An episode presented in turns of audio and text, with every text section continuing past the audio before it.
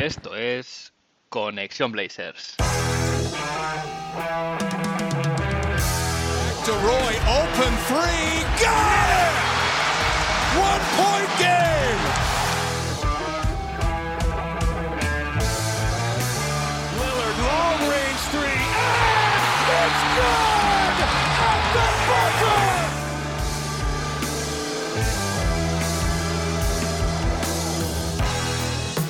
Bienvenidos al episodio 102 de Conexión Blazers. Ya sabéis, soy Héctor Álvarez y para empezar la semana bien, toca mirar a Oregón para traerte una dosis de todo lo que necesitas saber del equipo y en menos de una hora. Un rato que se te hará corto.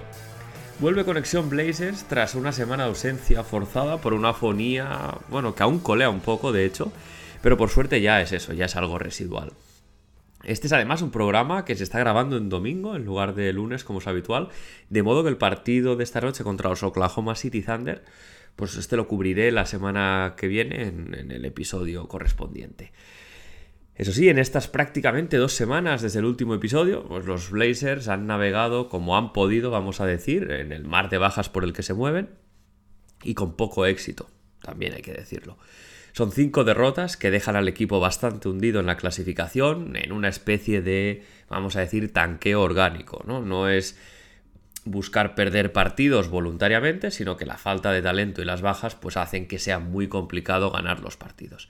Como decía en el anterior episodio, esta temporada debería ser la del desarrollo, la de encontrar una identidad sobre la que crecer y competir, y ahora mismo es difícil decir si esa identidad se está forjando o no. Por un lado, el juego ofensivo, pues ahora mismo es difícil de valorar si tenemos en cuenta que tres de los bases principales del equipo eh, pues están lesionados. Su habilidad para crear y hacer jugar a los demás, especialmente el caso de Malcolm Brogdon, que es el mejor en este aspecto con mucha diferencia, pues impide poder hacer un juicio justo al respecto de este ataque del equipo, ¿no? Aunque eso sí, hay que decirlo también, Skylar Mays está haciendo un gran trabajo, pero de todas maneras el salto de nivel es demasiado grande. En defensa sí que vemos a un equipo más ordenado que, en otras temporadas de, de Chance Billups, eh, un equipo que además cuenta con dos perros de presa como son Matisse Taibul y Tumani Cámara, que también algo sin duda pues ayuda. Eso sí, necesitamos más partidos, necesitamos tener de vuelta jugadores clave para emitir un veredicto al respecto de esta identidad del equipo, aunque por el momento las cosas no pinten demasiado bien. De hecho, a modo de resumen, ¿dónde está el equipo ahora mismo? Eh, pues estamos en una situación de un balance de 3 victorias y 9 derrotas, con los Blazers situados en el puesto 14 de la conferencia oeste, solo por encima de los San Antonio Spurs y además con una racha de seis derrotas seguidas, que bueno, pues evidentemente eh, se dice pronto.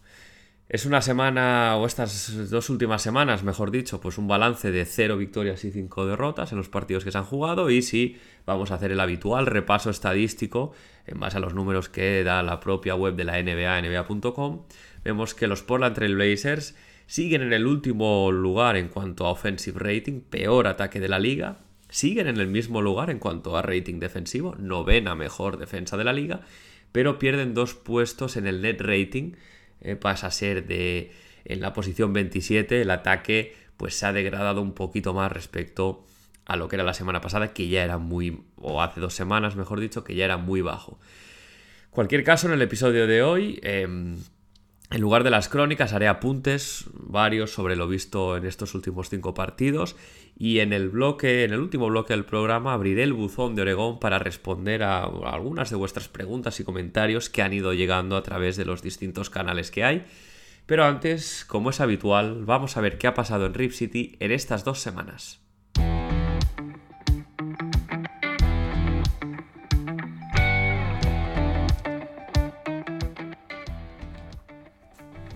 Empiezo, como es habitual, por una enfermería que está hasta los topes. Eh, Anthony Simons, ya sabéis, está en proceso de recuperación de su lesión en el pulgar derecho. Eh, ahora mismo se espera que alrededor, le queda alrededor de un mes de baja, eh, según los pronósticos los plazos que dio la franquicia. En cuanto a Scott Henderson, los Trailblazers compartieron que tras hacerle una resonancia magnética se le ha visto un morado en el hueso, lo que se suma a la lesión ya existente y ya conocida del esguince del tobillo. Con lo cual, pues se va a alargar su vuelta a las pistas y parece ser que en dos o tres semanas será reevaluado para ver si puede volver a jugar. Otro que está ocupando una plaza en la enfermería es Malcolm Brockton, que abandonaba el partido contra los Kings con problemas en el tendón de la corva izquierda y de hecho la franquicia de momento no ha dado plazos para su vuelta porque esta suele ser una lesión bastante puñetera que si no se recupera bien pues em, se alarga, se, bueno pues afecta bastante al rendimiento del jugador con lo cual han preferido al menos de momento no, dar plazos o, una fecha de vuelta para Malcolm a jugar.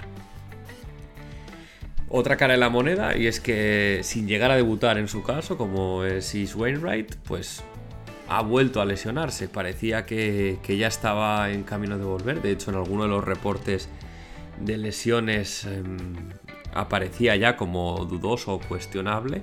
Pero la franquicia ha anunciado que eh, Wainwright ha sufrido un esguince de rodilla, pues que le tendrá de 4 a 6 semanas más fuera de las pistas. Con lo cual, pues habrá que esperar, pues eso, ¿no? Sobre el mes, mes y medio para ver ni siquiera que esté en posición de debutar con los Portland Trail Blazers.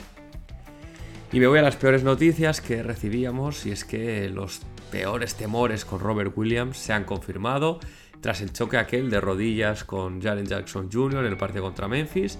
Se le diagnosticó daño en los ligamentos y en la rótula se había reportado en su momento que había dos posibles tratamientos, uno de ellos con un plazo de recuperación más breve, otro que le dejaba fuera todo el año. Pues el, el pasado lunes la franquicia confirmaba que, por un primero, ha sido operado con éxito, con lo cual esa es una buena noticia, y que se perderá toda la temporada, es decir, eligieron la opción de recuperación más larga, la parte buena de estar en reconstrucción es que no hay prisas para que el jugador vuelva a competir, con lo cual los plazos son los que son. Así que entiendo que han elegido la mejor opción para la salud del jugador a largo plazo, no como Boston, por ejemplo. Así que nada, simplemente esperar que Robert Williams se recupere al 100% y que le podamos volver a ver jugar con la camiseta de los Portland Trail Blazers.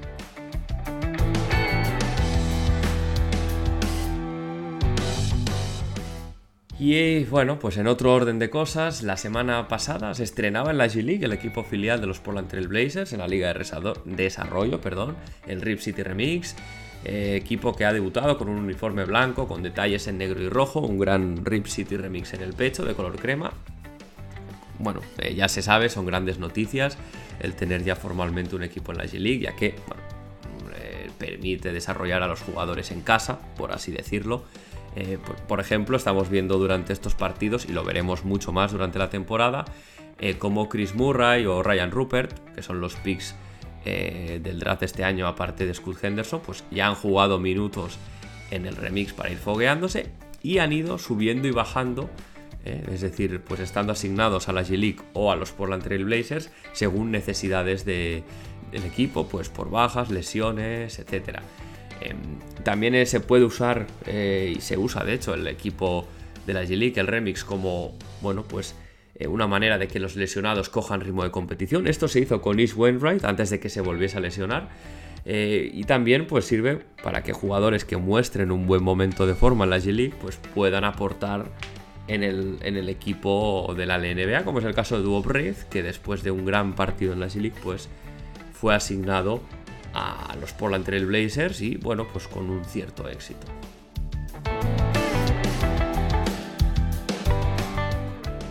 Y es que claro, la plaga de bajas que asola al equipo ha obligado a Joe Cronin a reaccionar y a moverse en busca de alternativas.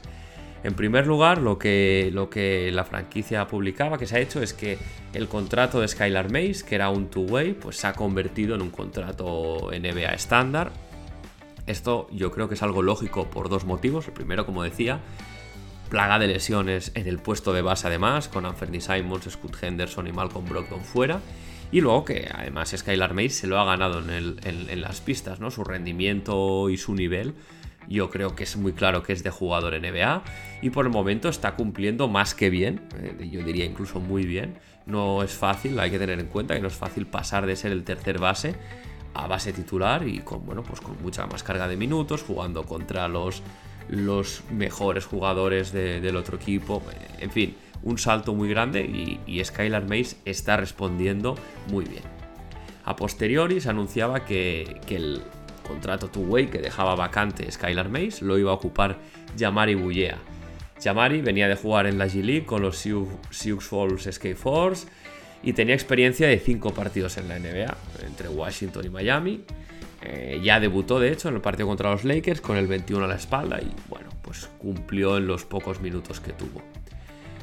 Y además, pues con esta lesión de Robert Williams, pues los Blazers tienen derecho a la Disabled Player Exception, que es un poco la excepción para firmar algún jugador en caso de lesión de larga duración. Son, aplica en casos donde el jugador se pierde toda la temporada y el equipo, en los Portland Trail Blazers en este caso, pueden firmar a un jugador que cumpla dos condiciones. Una, que esté en su último año de contrato y dos, que cobre la mitad o menos del salario de Robert Williams, es decir, más o menos 5 millones, 5 millones 800 mil dólares, números redondos. Hay un hueco en el roster, así que veremos si Joe Crony lo utiliza para dotar de un poco de profundidad al equipo o prefiere no hacerlo. Y cierro el bloque de actualidad con una noticia que publicaba Shams Karania eh, acerca del draft y es que parece ser que la NBA y los general managers están considerando cambiar el formato de lo que es la ceremonia del draft en sí y hacerlo en dos días para que de este modo, al menos eso parece que se ha hecho oficialmente, pues hubiese más tiempo para elaborar traspasos, etc. No se ha especificado, al menos a día de hoy, si esto sería, pues por ejemplo, un día para hacer la lotería y un día para el resto de picks, si sería un día para la primera ronda y un día para la segunda ronda, pero bueno, eh, simplemente que os vaya sonando en caso de que se aplique. Yo personalmente creo que es una excusa para tener dos días de draft, por lo tanto, dos programas de televisión, por lo tanto, más ingresos. Pero bueno, quién sabe, veremos cuando, si finalmente esto se aplica, cómo se hace exactamente, porque sí que es verdad que puede ser interesante eh, el tener más tiempo para elaborar traspasos, especialmente en, los picks de lotería, pero también el jugar contra reloj como se hace ahora, pues juega a favor o en contra, según cómo, ¿no? De el arriesgar a hacer más movimientos. En cualquier caso, veremos qué decide hacer finalmente la liga.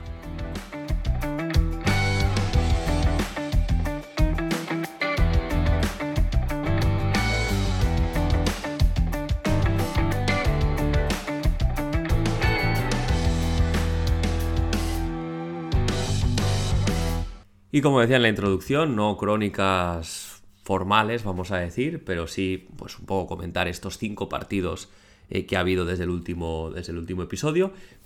Decir que en estos cinco partidos hay dos bloques bastante diferenciados. Eh, pese a acabar todos ellos en derrota, los dos primeros tuvieron cosas muy positivas y los tres últimos bastantes menos.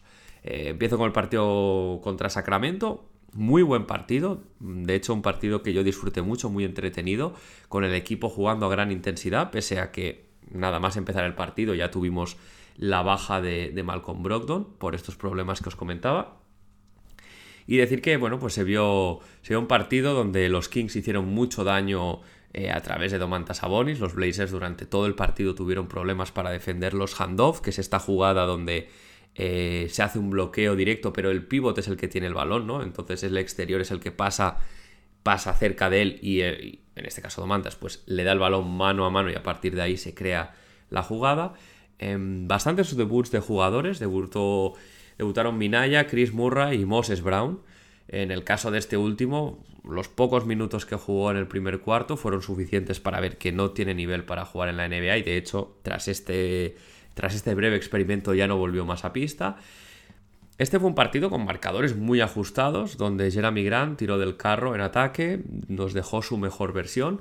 También muy bien Jabari Walker, muchas manos en defensa, atacando el aro, entrando a canasta, desacertado desde el triple como, como ha tenido esta primera parte de la temporada, pero en lo que sería el resto de cosas muy bien. Y Matisse, Zaibul y Tumani Cámara excelsos en defensa, muy pendientes siempre de su hombre y de las ayudas. Decir que Skylar Mays jugó bien y de hecho el partido se fue a la prórroga en parte gracias a él y también a los 8 puntos de, de Andre Ayton en el clutch que fueron aprovechando este recurso de la media distancia. Hasta entonces no había estado muy activo, pero sí que se reactivó al final para dar un poquito de aire al equipo. La otra cara de la moneda, eso sí, fue que Sabonis y los Kings en general pues vivieron del rebote ofensivo y en la prórroga pues finalmente y para desgracia los Blazers se llevaron el gato al agua. Decir que el equipo tuvo dos triples eh, de Jeremy Grant, dos intentos de triple para eh, que no acabase el partido en derrota, pero esta vez no pudo ser. Siguiente partido contra Los Ángeles Lakers. Eh, el equipo mantuvo cosas positivas del encuentro anterior. Skylar Mays dirigió el equipo muy bien, siempre tomando la decisión correcta. Incluso eh, debutaba Jamari Bullea y dejó buenos minutos, algo que hay que decir no trasladó al resto de los partidos, donde ha estado entre mal y muy mal. Eh, de todos modos, en este partido contra los Lakers, el equipo perdió muchas veces el balón, 15 concretamente, y muchas de estas pérdidas fueron absurdas. Hay una una en concreto que deja muy retratado a DeAndre Ayton, que por no ir a por un balón dividido que nace de un mal pase de, un compañero, pues hace un amago de estos desganados de ir a por el balón sin ir, al más puro estilo James Harden.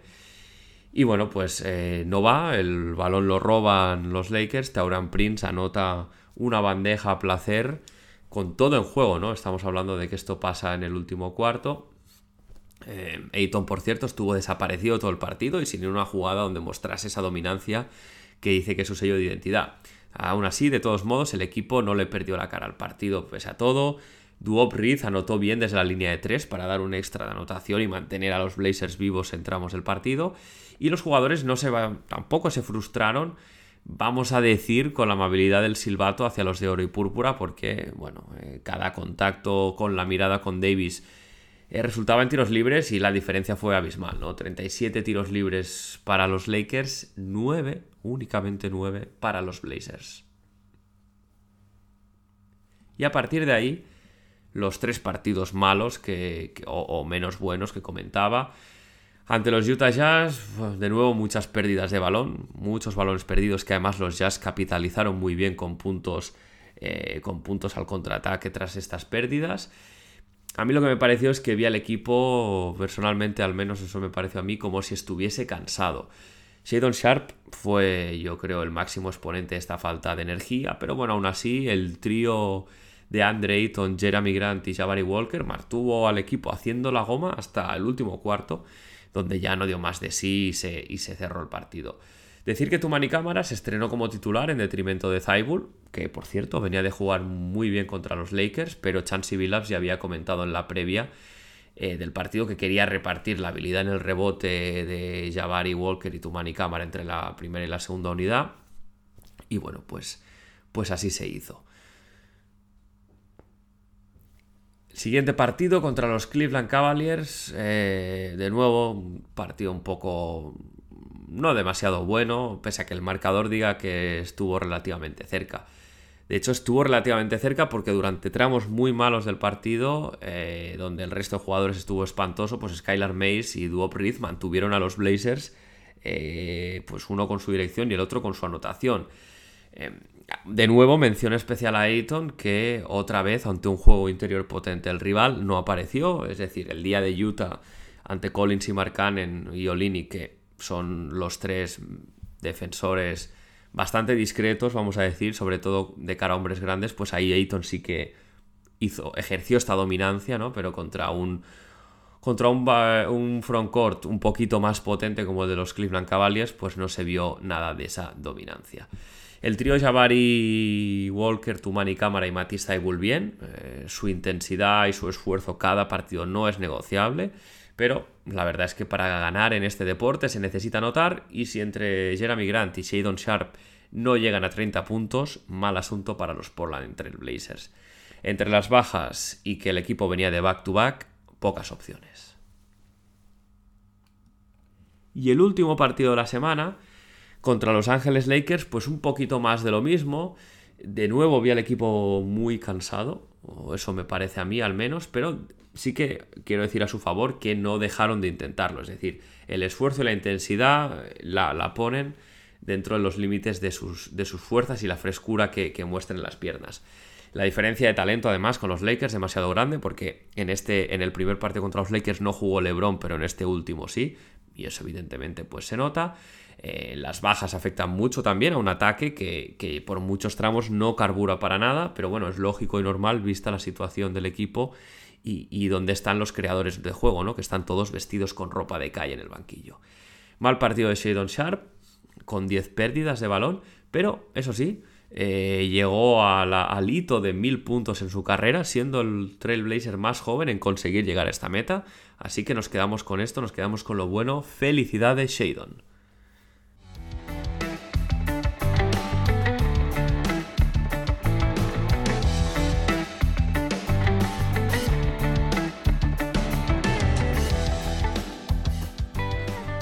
Me voy ahora al buzón de Oregón, eh, contesto algunas de vuestras preguntas o comentarios que han llegado por los canales habituales.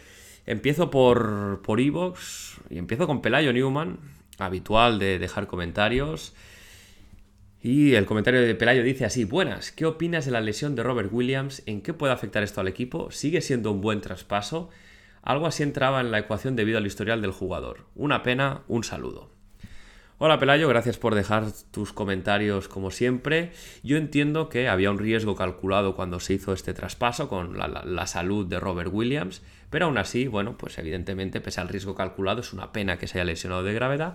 Ahora solo queda esperar que se recupere bien para que pueda jugar sin temor a recaer o siempre en el alambre, ¿no? Como estaba jugando hasta ahora. De entrada, eh, pues afecta en, que no hay un tercer pivot de garantías en este equipo cuando descansa de Andre Ayton, pues ahora sin Robert Williams. Hemos visto que Moses Brown no tiene nivel para jugar en la NBA y que Duop Reed, pues pese al recurso útil del tiro exterior y que puede jugar el pick and pop, ¿no? Es decir, abrirse para tirar de fuera tras el bloqueo.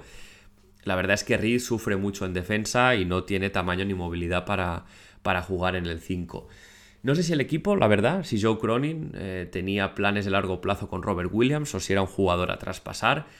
Si era la segunda, pues esto da el traste con el plan, aunque Robert Williams tiene un año más de contrato y si es capaz de volver a su nivel, pues siempre puede ser una pieza interesante en el mercado.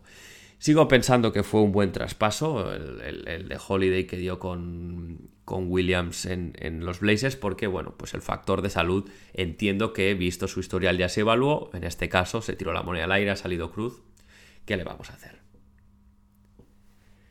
Me voy ahora con un comentario de Nico Donato, también amigo del programa, y dice así, bueno, un placer volverte a oír, me sentía solo viendo los partidos de los Blazers. Se abre una nueva etapa en la franquicia y pensando en plan friki que soy un rato, he estado valorando lo de la sección del Dame Time y pensando que estamos empezando un proyecto nuevo, que Star Wars estrenó el año del anillo, una nueva esperanza, me viene algo a la cabeza con el 77. No sé si algo como el espíritu del 77, efecto 77, conexión 77 podría ser un buen nombre para la sección, aunque lo importante no es el nombre, sino que puedas traer muchos momentos y de jugadores diferentes. Hablando de lo que llevamos, me gusta que parece que se compite, aunque las lesiones nos lastran.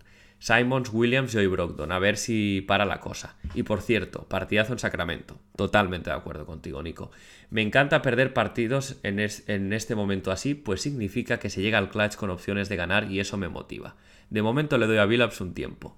Creo que algo hemos avanzado con respecto al año pasado. Cámara, ojito a este chico. Gracias, Nico, por tu comentario. Es un placer leerte de nuevo. Em, empiezo por el final, y es que tienes razón, lo de cámara es una pasada, sus instintos y habilidades en defensa son una de las sorpresas de esta temporada, yo creo que ahí estaremos todos de acuerdo. Eh, y ¿quién le iba a decir a, él mismo que, eh, pese a que el equipo esté en reconstrucción, siendo un pick 52 de segunda ronda, llegando rebotado en un traspaso donde parecía que era la pieza menos importante, pues iba a acabar siendo incluso titular, ¿no? Como lo es él ahora, así que eh, evidentemente una de esas historias de éxito de la NBA. Lo de las lesiones, pues efectivamente es una plaga. Eh, y el problema es que no dejan, yo creo que no dejan valorar bien el progreso del equipo. Que, bueno, pese a todo, es mejor en defensa que la temporada pasada. Y bueno, pues partidos como el de Sacramento hacen disfrutar mucho, incluso pese a la derrota, ¿no? Em, yo sigo pensando que Billups no es el entrenador que me gustaría tener en el equipo, aunque evidentemente, pues las circunstancias este año no se lo están poniendo fácil. Tampoco creo que por su lado, cuando tiene oportunidad de aportar cosas, eh, lo haga demasiado, pero al César lo que es del César, eh, hay mejora respecto al año pasado, eso, eso es innegable, en el, en, el en el apartado defensivo por lo menos. En cuanto a lo que comentas en la nueva sección, me gusta lo del espíritu del 77. Le había dado vueltas a, a, eso como una posibilidad, así que queda anotado. Cuando esté un poquito más madura la cosa, pues ya os la traeré. Y cierro con una pregunta que en este caso llega por correo a conexionblazers.gmail.com eh, Un habitual de las preguntas por correo, como es Clyde73. Dice así, qué bien que estés de vuelta. ¿Qué podcast escuchas o recomiendas escuchar? Lo primero decir que hay infinitos, pero literalmente infinitos podcasts de NBA en castellano y además muchos de ellos de muy alto nivel. Em, yo escucho, escucho bastantes, eh, menos de los que me gustaría, la verdad, porque el tiempo al final es limitado.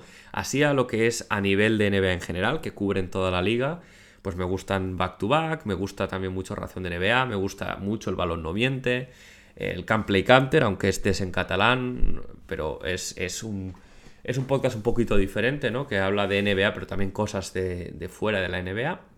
Va a ser Bitter también, del amigo Pau Marturell podcast muy recomendable.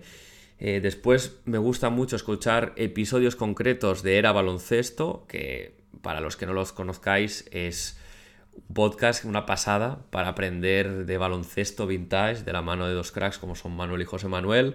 Eh, pues si queréis saber más de temporadas concretas eh, de los Portland Trail Blazers o, de bueno, pues jugadores así más históricos, la verdad es que tienen algunos episodios muy muy buenos. Y luego en clave específica Blazers, eh, pues todo lo que hay es en inglés, fuera, fuera de este humilde podcast. Hay muchos, aunque yo personalmente me quedo con el de Lockton Blazers de Mike Richman, que además es un, es un podcast diario, son cinco, los cinco días laborables de la semana. Y bueno, pues es, muy informativo, es cortito, 30 minutos. Eh, pero bueno, como os decía, hay muchísimos más, pero bueno, eh, al final eh, el tiempo es, oro y hay que elegir bien, ¿no? Donde, lo, lo, lo pasamos, así que yo en inglés solo escucho, generalmente solo escucho este.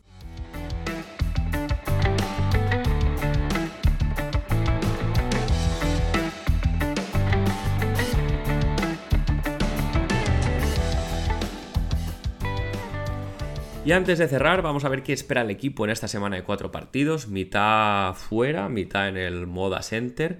Hoy domingo que se está grabando esto, hoy un partido contra los Thunder, unos Oklahoma City Thunder que tienen un balance de nueve victorias, cuatro derrotas. Están ahora mismo cuartos en la conferencia oeste y vienen con una racha muy positiva de cuatro victorias seguidas. Vienen además de ganar en San Francisco a los Warriors anoche, o sea, juegan en back-to-back. back eh, bueno, qué decir de los Thunder, están haciendo una gran temporada de la mano de su núcleo joven, pues eh, Shea Lewis Alexander, Josh Giddy, Ludort, Jalen Williams y Chet Holmgren, que además este último se está destapando como un candidato muy serio al novato del año. Son uno de esos pocos equipos que están en el top 10 tanto en rating ofensivo como en rating defensivo, novenos en ataque, séptimos en defensa. Una defensa la suya muy disruptiva, son de hecho el sexto equipo que más robos y tapones pone pero como contrapartida sufren en el rebote. De este modo, de Andre Ayton debería ser capaz de hacer daño en la pintura y de, de hecho yo creo que gran parte de las opciones de victoria los Portland Trail Blazers pasarán por ahí. El martes visita a los Phoenix Suns, unos Suns que ahora mismo tienen un balance de 6 victorias y 6 derrotas, van octavos en la conferencia oeste y llevan una racha de dos triunfos consecutivos. Este además será el último partido del In-Season Tournament para los Blazers, un, torneo para el, que ya casi están sin opciones de clasificar porque tienen balance de una victoria y dos derrotas. Este además será un partido de revanchas, ¿eh? por un lado de Andre Ayton, por el otro Yusuf Nurkic y Nasir Little, eh, ambos, bueno, los tres jugando contra sus ex equipos y supongo que con ganas de reivindicarse. En el caso de a nivel colectivo, los Suns son el octavo mejor ataque. En defensa están en el ranking 20 en cuanto a rating defensivo. Eh, unos Suns que aún no han visto debutar a su Big 3, pero la verdad es que teniendo a Devin Booker o a Kevin Durant inspirados, pues ya casi les sirve para ganar a cualquiera. A modo, no, una pincelada, algo sobre que prestar atención, son el segundo mejor equipo en cuanto a porcentaje de triples esta temporada, así que exigirán bastante a la defensa de nuestros Portland Trail Blazers. El miércoles, partido en Utah. perdón, partido contra Utah en el Moda Center en este caso. Es el segundo partido del año contra los Jazz, que tienen ahora mismo un balance de 4 victorias, 8 derrotas, duodécimos en la conferencia oeste, habiendo perdido su último partido. Los del Salt Lake City son el duodécimo mejor ataque de la liga, pero su defensa está en el vagón de cola, en el puesto 28.